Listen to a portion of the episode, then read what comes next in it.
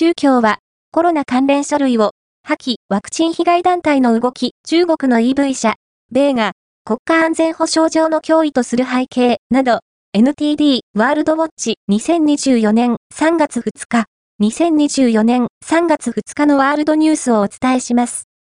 中共は、コロナ関連書類を、破棄、ワクチン被害団体の動き、アンプ8230